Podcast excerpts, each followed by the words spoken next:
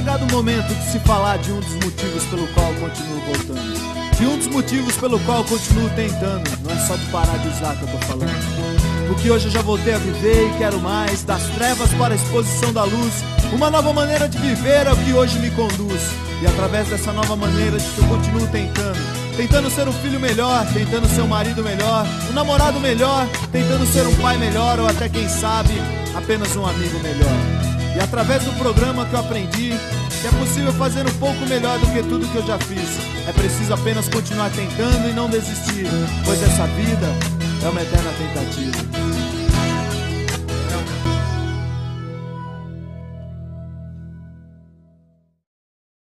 Olá, tudo bem com vocês? Mais um podcast, hashtag Tamo Junto. É um prazer imenso, Jean Patrick na área, com vocês. Obrigado pelo, vocês, ouvintes maravilhosos, por estarem participando conosco. Hoje nós estamos com um assunto muito bacana, drogas, dependência e recuperação. Mas eu gostaria que o Eduardo aí se apresentasse. E aí, Edu, beleza? Como é que você está? Legal, Jean. Estamos é, junto aí. Uma gratidão imensa de estar com você mais uma vez, mais um podcast no ar aí. E lembrando a todos, né? Sou Eduardo, sou mais um adicto, eu estou limpo hoje. É, graças a um poder maior que eu, não me droga há 14 anos, 9 meses e alguns dias, mas o dia mais importante é o dia de hoje aí que eu optei por continuar em abstinência. É, então, desde já agradeço, agradeço aí a, o apoio, a presença dos nossos ouvintes e também telespectadores que, que sempre nos acompanham nas nossas livecasts. Então, desde já agradeço aí, estamos junto aí, um excelente programa para todos nós. Legal, Eduardo. Tamo junto sempre. Obrigado por esse privilégio de nós estarmos caminhando aí no nosso podcast hashtag Tamo Junto. Muito bom, muito bom. Muito obrigado, querido. Tamo junto. E para a gente iniciar, lembrando aí do Infinity Quality of Life, nós estamos nas plataformas digitais, Anchor, aqui pelo Spot, Facebook, YouTube e o Instagram. Vai lá, participe, acesse, ative as notificações compartilhe, dê os seus likes para nos ajudarmos a evoluirmos como dentro do nosso programa. E o nosso convidado, eu gostaria que se apresentasse, é o Bruno Souza. E aí, Bruno, como é que você está? Tudo bem, querido? Olá, meu nome é Bruno Souza, sou estudante de psicologia do UNASP, cursando o segundo ano de faculdade e sou mais um dependente químico em recuperação vivendo só por hoje na minha vida, buscando cada vez mais me aproximar do, em contato do meu poder superior para vencer cada dia a minha doença e ajudar os meus irmãos e camaradas que estão na luta contra a, o vício da dependência química a enfrentar os seus medos e pesadelos e assim me ajudarem também a enfrentar os meus. Obrigado, Bruno, por, por você estar junto conosco, estar colaborando conosco aí a, a falar mais sobre mais esse tema, para adquirir conhecimento, autoconhecimento e informação para aqueles que realmente precisam, os nossos ouvintes especiais. Já desde já, já faço a primeira pergunta, Bruno. O que as drogas significou no início do uso? O que as drogas significou no início do uso? Isso é uma pergunta muito interessante. Gostaria que você abordasse tal assunto e nos direcionasse aí um pouco do seu autoconhecimento, querido. Bem, é, falar em início de uso é abrir um inventário moral sobre tudo o que aconteceu desde o início, né? É, antes de a gente ir para o uso da droga, a gente vai para a droga da nossa vida, né? A gente vai olhar para a vida e ver que ela passou por muitos impercalços e tudo que a gente viveu foram situações distorcidas que nos levaram ao fim de tudo. O estopim da nossa vida foi o uso da, da substância. E no início, para mim, é, foi algo bem divertido, atraente. Era algo que me deixava aliviado, que me deixava é, com um conforto e com uma segurança. e fazia com que eu sentisse uma pessoa forte, destemida. Era o mais amado na, na rapaziada, é, por eu fazer parte de uma família com um poder aquisitivo não muito alto, mas nunca me deixaram faltar nada do que eu precisava. Eu sempre tinha como bancar o vício e isso fez com que eu tivesse uma grande gama de influência no meio de uma de um círculo de pessoas que eu achava que eram meus amigos. Esse foi o começo. Legal, Bruno, muito obrigado pela sua resposta. Agradeço aí por ter colaborado aí nesse nesse significado do início do uso, que é muito importante as pessoas estarem sabendo que tudo se tudo qualquer tipo de processo que causa progressão ou regressão, tudo se tem um início. Obrigado pela sua compreensão. Eduardo, agora é com você a sua questão, querido. Vai lá, fique à vontade. Legal, Jean. Obrigado aí. Obrigado, Bruno, pela participação desse podcast no dia de hoje aí. Agradeço de coração. Obrigado também pela resposta, né, do que, que é as drogas significado para você no seu início. E dando sequência até nessa linha mesmo de, de de pergunta é o que significa para você no dia de hoje? Hoje, o que as drogas significam para mim, elas significam um beco sem saída, uma estrada sem um destino certo.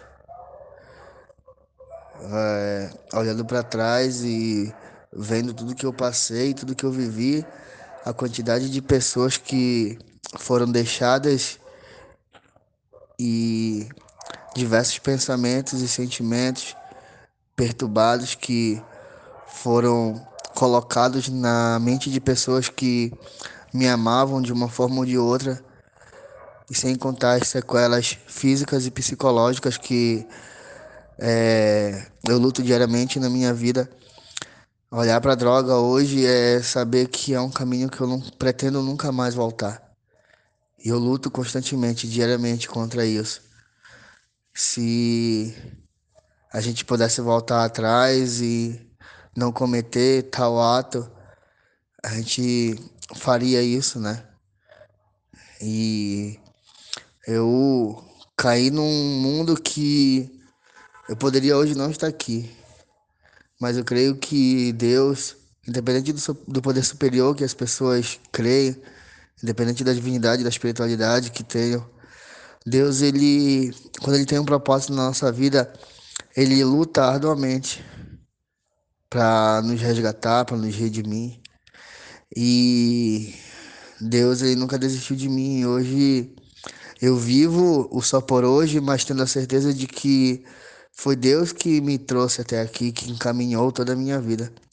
Até mesmo para estar tá enviando esse áudio para que outra, outro jovem, outro dependente químico que pense que está vivendo num mundo de, de alegria, num mundo de fantasia, num mundo de paz, é, é bem complicado, não é como se imagina, como se espera.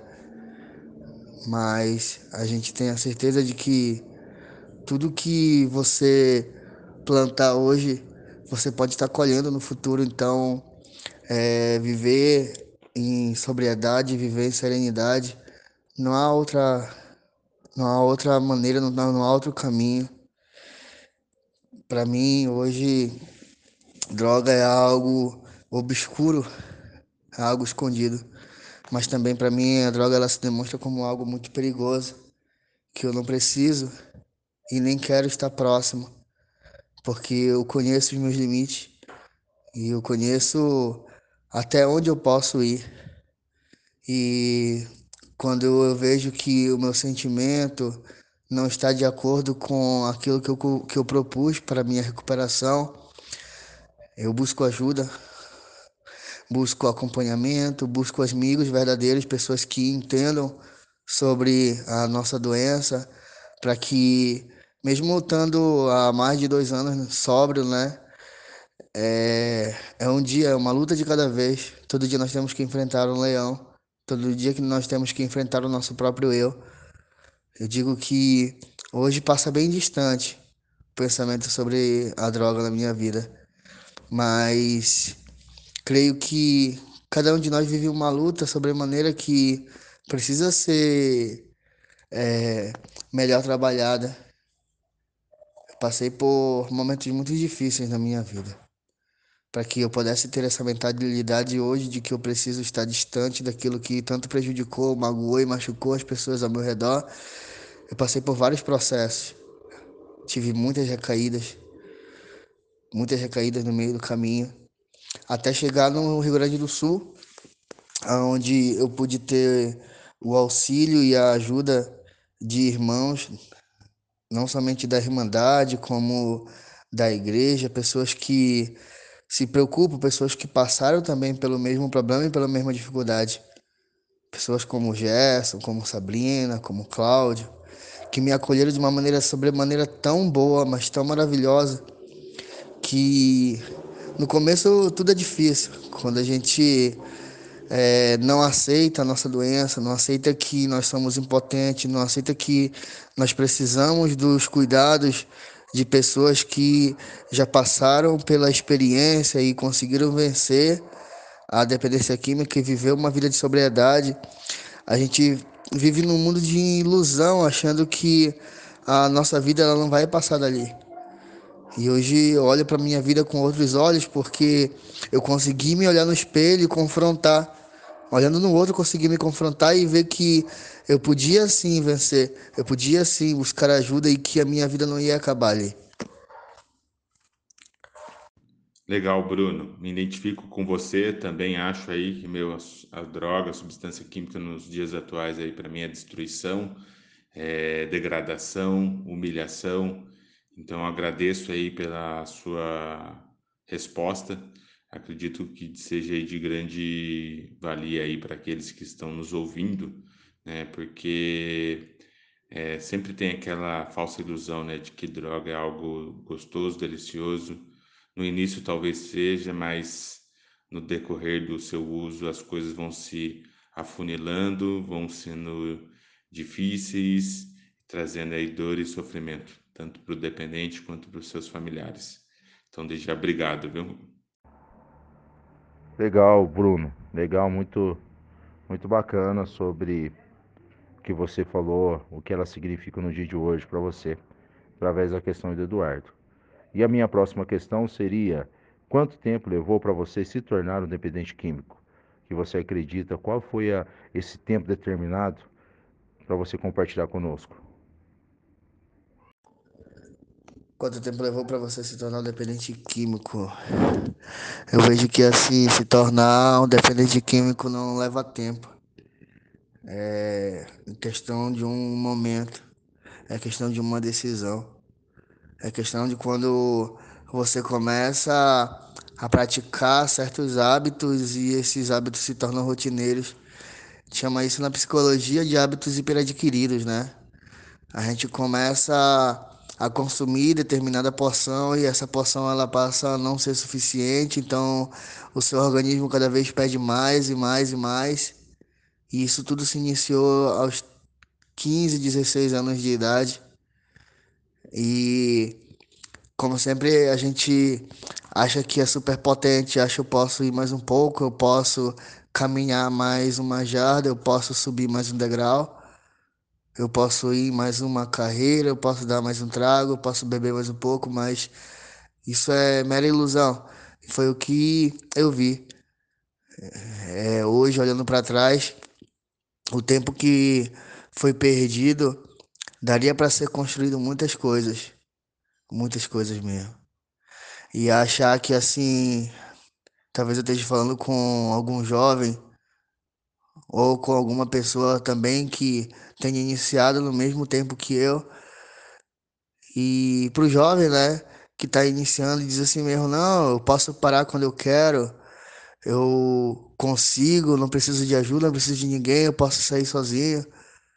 Ou que vive uma vida, entre aspas, estabilizada, né? E que acha que está no controle da situação. eu já tive aí. Eu achei que estava no controle da situação até eu cair em si e ver que tinha perdido total controle e domínio sobre tudo aquilo que eu achava para mim que eu era super potente e podia vencer com as forças do meu braço. E para aquele que já é maduro e que diz assim que não tem mais tempo para viver porque já desperdiçou tudo da sua vida e não consegue mais vencer, eu tô aqui como testemunha. É difícil. Eu vou dizer assim, não, você vai sair e vai tudo ser uma de rosas e o mundo vai te abraçar e as pessoas não vão mais te olhar com preconceito, ninguém mais vai te olhar com maus olhos. Muito pelo contrário, preconceito ele vai sempre existir porque é uma doença. A própria família fica com o pensamento de que será que ele vai voltar? Será que ele recaiu se você chegar uma hora atrasado? Se você chegar um pouco tarde? Tudo pode acontecer.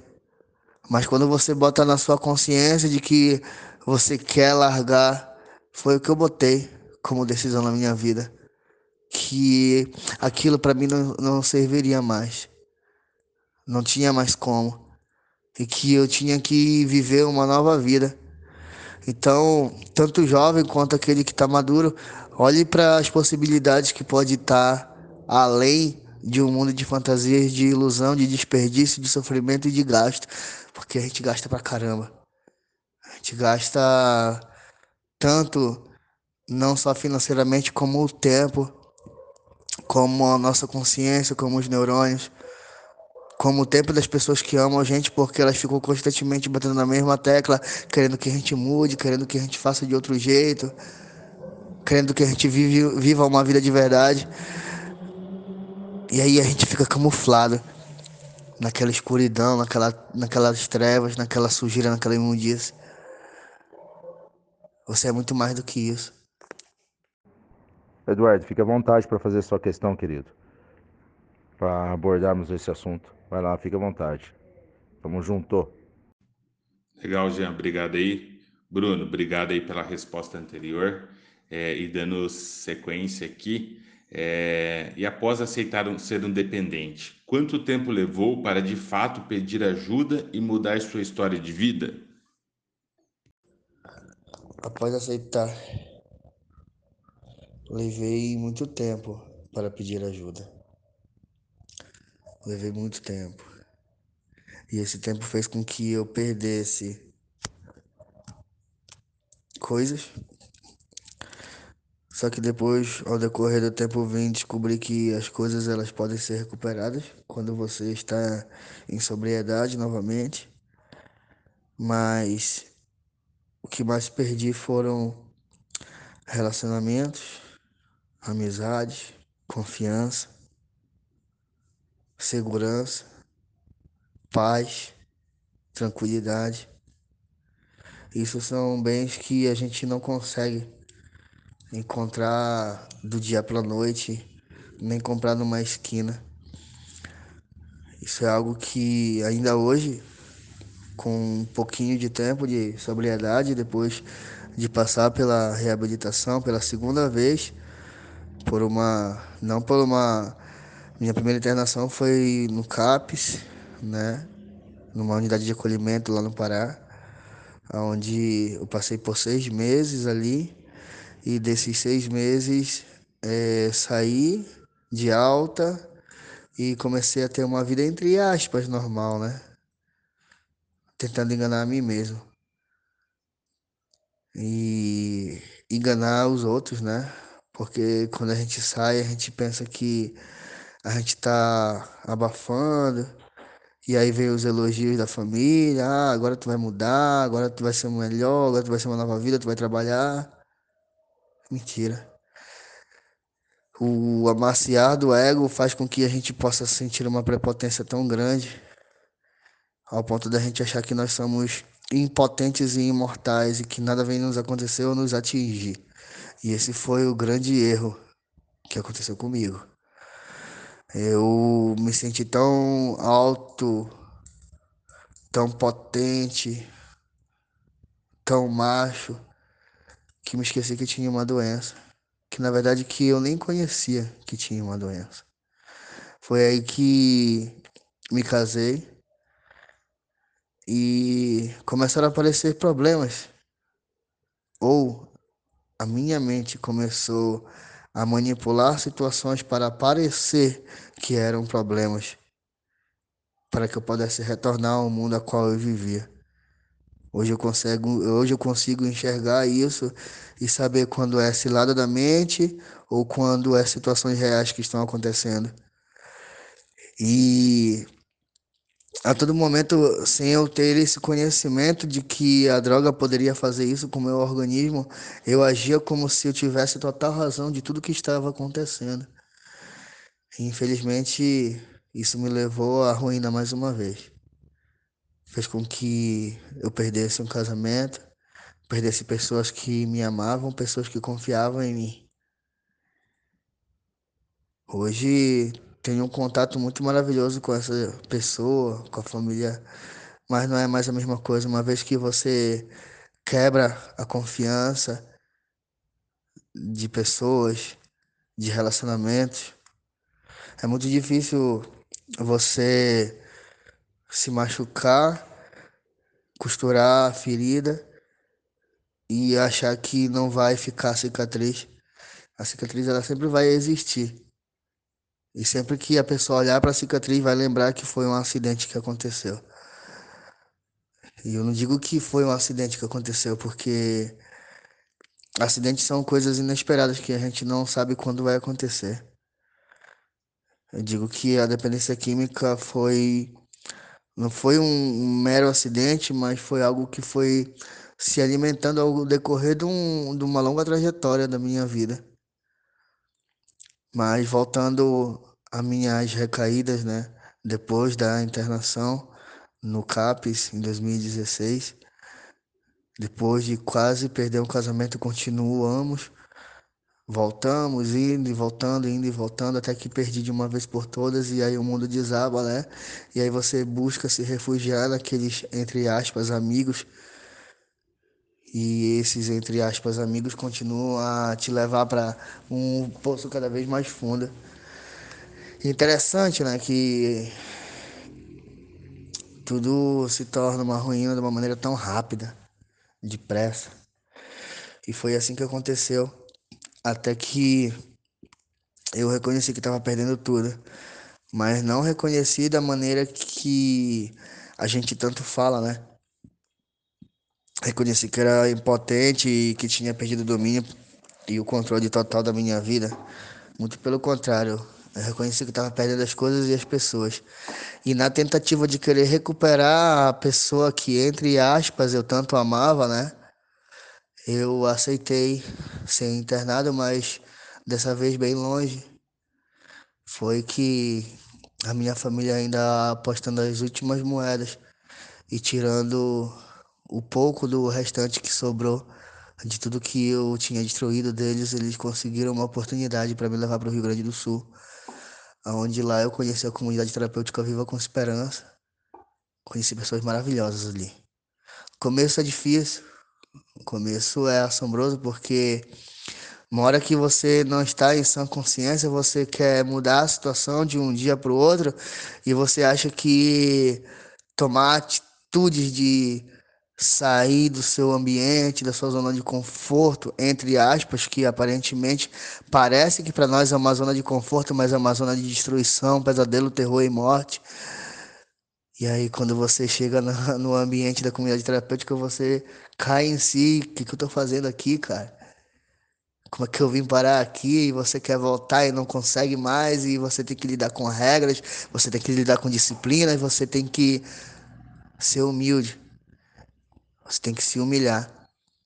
Porque ali não tem pessoas melhores do que você, não tem pessoas que são maiores ou têm mais inteligência, ou tu não é mais inteligente do que ninguém, ali tu é o igual.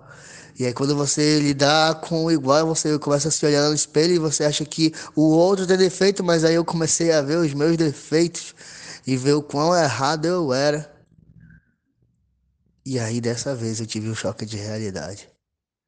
Aquele lugar ali me proporcionou uma experiência divina que me pôs em contato com os meus espelhos, que eram os meus irmãos que estavam ali lutando pela sobriedade, mas principalmente me fez com que eu tivesse contato comigo, com Deus, primeiramente, claro, mas principalmente contato comigo para ver o quanto eu era horrível, ouvindo cada relato, estudando cada dia, trabalhando nas laboterapias, comecei a enxergar que existia um mundo completamente diferente da dependência química.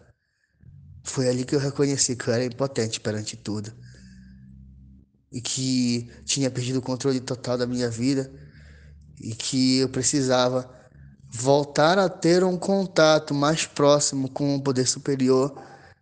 Que eu tinha me afastado de uma maneira tão tremenda, tão longa, que se eu fosse contar aqui toda a história ia durar para mais de um dia esse áudio aqui, mas aqui eu estou contando aqui apenas pequenos relatos de como foi o meu declínio, a, a volta. E eu agradeço muito pelas pessoas que apostaram em mim, primeiramente a minha família, uma parte dela. Nem todos vão acreditar na tua recuperação. Hoje eu consegui recuperar a confiança de alguns que estão ainda apostando, outros nem tanto. Sempre vai ter alguém que vai dizer isso não vai durar pouco, isso não vai. Mas aos poucos tenho recuperado a confiança da minha mãe biológica. Minha mãe de criação sempre teve apostando todas as moedas, mesmo quando estava lá embaixo. Minha irmã.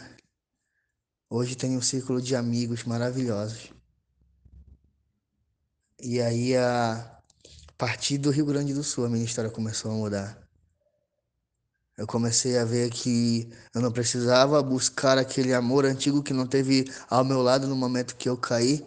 Claro, com toda razão, com tudo que eu fiz para ela, com tudo que eu fiz para os filhos dela. Eu vejo assim que a maior humilhação não é você bater numa mulher. A maior humilhação é você machucar ela com suas ações, atitudes e palavras. É uma pessoa depositar toda a confiança em você e você destruir elas em questão de uma noite. Em um círculo de de amigos que te oferecem cocaína. E você troca a companhia da pessoa que prometeu estar ao teu lado até que a morte se separe para estar ao lado da morte, se separando da pessoa que prometeu estar junto contigo até o fim, para estar do lado daquilo que poderia tirar a minha vida de um dia para o outro. Legal, legal, viu, Bruno? Para você, é, você ter nos levado à compreensão de quanto tempo você de fato pediu ajuda. E eu já gostaria também de abordar uma outra questão. O que significa para você recuperação? O que significa para você recuperar a ação perdida? Recuperação. Falar recuperação para mim é como subir uma escada sem corrimão é você avançar um degrau a cada dia. Esse é só por hoje, né? A gente pode avançar um degrau hoje, mas amanhã, se a gente der um passo em falso, é saber que você não tem corrimão para se segurar e não existem paredes. É uma escada suspensa. E a cada dia que você sobe essa escada, você tem que subir com mais firmeza e convicção de que do que você quer de verdade, porque as armadilhas estão aí. Aprendi com um amigo lá no Rio Grande do Sul chamado Gerson, que ele diz que a droga ela tá no esticar de braços. A recuperação ela tá no esticar de braço, mas a, o retorno ele tá também no esticar de braço. Basta apenas eu esticar o braço e eu tenho acesso a tudo que eu tinha antes. Então, né, nessa escada que parece até uma corda bamba, a gente tem que estar tá muito bem equilibrado. Para mim, recuperação é isso, recuperação é equilíbrio. É você ter a consciência de que você precisa estar em sanidade, você não necessita mais estar naquele mundo a qual você vivia, que é só trevas e destruição. E que quando você começa a ter uma nova vida, você vai enfrentar diversos impercalços na sua vida. As dificuldades elas não vão desaparecer, muito pelo contrário. Ainda com esse mesmo amigo, eu aprendi que quando você sai de um mundo completamente escuro e sombrio, não pensa que vai ser um mar de rosas como muitos pregam por aí. Muito pelo contrário, a dívida ela sempre vem. A dívida ela sempre vem.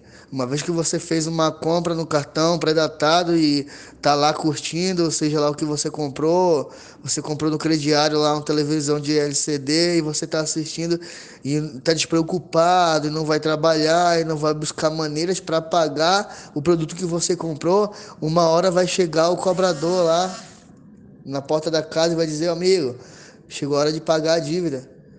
E é assim que acontece. A gente pode passar seis meses, um ano internado numa comunidade terapêutica e sair de volta para o mundo e achar que tudo vai ser uma beleza, que as dívidas vão ser esquecidas, que todo mundo vai te amar, que tu, tu agora é o bonitinho, bam, bam, bam. Não é assim, cara. Eu aprendi hoje, né, é, estando há mais de dois anos de sobriedade, que quando você sai e volta para o mundo, não para as drogas, claro, quando você volta para o mundo, o mundo continua a ser mundo. O mundo continua a ser imundo. As pessoas continuam a julgar, as pessoas continuam a ter preconceito, mas nós, como dependentes químicos em recuperação, temos que buscar auxílio da irmandade, de pessoas que passaram por experiências e estão lutando pela sobriedade, e principalmente o contato com o poder superior, independente de qual seja a religião. Mas você tem que ter um contato, porque é isso que vai definir o teu ponto de equilíbrio. O meu ponto de equilíbrio hoje tem sido igreja, tem sido comportagem, tem sido clube de desbravadores. É ambientes que me proporcionam paz, que me proporcionam segurança, que me proporcionam bem-estar. Claro, todo lugar vai haver dificuldade, vai haver divergência de opinião, mas eu aprendi que se você tem uma opinião e a outra pessoa tem uma opinião completamente diferente à sua, você não vai debater com ela. Até mesmo o fato de debater vai criar um grande conflito e para que conflito se a gente já passou por um grande conflito existencial na nossa vida? Desde quando nós nascemos, já, nós já começamos a questionar o porquê que nós estávamos nessa terra. E aí esse questionamento constante fez com que nós caíssemos lá na dependência química. E no meio da dependência química, a gente continua uma pergunta: por que, que eu estou aqui? Qual é a minha razão? Qual é o meu motivo de existir? A gente tenta tirar a nossa própria vida. Foi o que aconteceu comigo. Quase eu tiro a minha vida na minha última recaída. Ah, porque a minha esposa não me quer mais, porque a minha família me odeia, porque eu voltei. Tentei tirar a minha vida. Que miserável homem que eu fui. E sou ainda, né? Porque constantemente a gente está no mundo, mas a gente não deixa de ser quem nós somos, entendeu? Então, recuperação para mim é você andar numa escada que parece uma corda bamba, mas sabendo que a cada dia a cobrança de tudo que a gente fez lá atrás, ela continua a vir, continua a existir. Mas o que a gente tem que fazer hoje é ter domínio e equilíbrio sobre as circunstâncias, as tribulações e as situações da nossa vida, para que a gente possa viver o só por hoje, todo dia. Essa parte de ter esse entendimento de recuperação perdida é muito importante é, acrescentar e ter esse real entendimento da, de fato, o que significa recuperação. Obrigado pela, pela sua resposta. Eduardo, é com você, cara. Fala aí a sua próxima questão, que é um assunto muito bacana, muito importante. Fique à vontade, querido. Vai lá. Legal, Bruno. Obrigado aí. Gostei da, da analogia que você fez, né? Referente aí à escada que não tem corrimão. E é exatamente isso, né? Conforme vamos aí subindo degrau a degrau, precisamos firmar mais os nossos pés, que aí a gente entende aí por estar mais consciente de nós mesmos, ser responsável pelas nossas ações, escolhas e também aí assumir as nossas responsabilidades diante das consequências. E é bem isso, né? Então, obrigado e agradecido pela resposta. Legal, bacana. Poxa, está sensacional mesmo aí o podcast no dia de hoje e dando aí continuidade. Bruno, o que é necessário em sua experiência para manter-se limpo na rua? Bem, eu acabei de falar, né? Que seria necessário para que eu pudesse me manter limpo na rua é ter convicção de que eu quero ter uma vida de sobriedade. É reconhecer que eu sou impotente, é abrir um destemido e minucioso inventário moral da minha vida constantemente. Tenho que abrir o inventário porque uma hora que eu acho que eu passei por um grupo de narcóticos, pelo CAPS, por, por uma comunidade terapêutica, independente da forma como você está buscando, se você não olhar para dentro de si e enxergar e reconhecer que você tem diversos defeitos de caráter e que esses defeitos de caráter continuam a aparecer constantemente na sua vida, não encerra o dia com gratidão, não busca saber o que está acontecendo de errado todo dia, é vacilo. Então, não existe uma fórmula secreta para viver sóbrio na rua. Se existisse essa fórmula secreta, a gente teria que patentear ela e vender e muitas comunidades terapêuticas estariam fechadas. Eu creio que o próprio instituto aí, é, o Infinity não estaria fazendo live, não estariam fazendo esse trabalho porque a gente já teria uma cura instantânea. A gente vive num país que está lutando contra uma pandemia, né? Mas a gente já tem uma endemia há muito tempo na nossa sociedade chamada droga, dependência química. É uma doença que tem matado milhares de jovens e que tem tirado um capital gigantesco de uma sociedade. Se você andar nas ruas de São Paulo, fez um trabalho recente com os moradores de rua e a história é sempre a mesma. Muda-se os personagens, mas as histórias continuam a ser as mesmas. Famílias disfuncionais ou não, que por um mero vacilo acabaram caindo. Amizades, influências, ou até mesmo o querer experimentar fizeram com que as pessoas buscassem para si aquilo que não preenche nada. E aí, para você ir para um mundo e voltar de um mundo extremo para ir para um outro extremo, é preciso de muita força de vontade. É força de vontade, é boa vontade e partilha. Eu acho que todo dependente químico ele não tem que se esquecer das suas origens. Porque no momento que você esquece das suas origens, esquece de, de onde você veio, você pode passar 10, 20, isso eu vi acontecer, 30, até 40 anos. Um dia a dívida vem, né? Um dia a recaída ela vai vir. Mas é isso aí, galera. Que cada um de nós possa se manter firme no propósito, vivendo só por hoje, cada dia. Só por hoje, crendo que a nossa vida ela pode terminar hoje, mas projetar o nosso futuro como se nós pudéssemos viver ainda para mais de 20 anos não é errado, muito pelo contrário. Mas a gente tem que entender que hoje eu posso ter uma vida de paz e de sobriedade.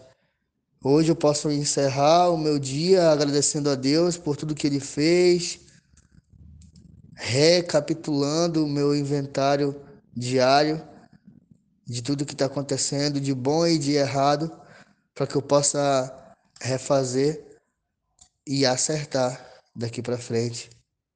Agradeço a equipe, agradeço o Eduardo, agradeço ao, ao Malvin, ao Marvin.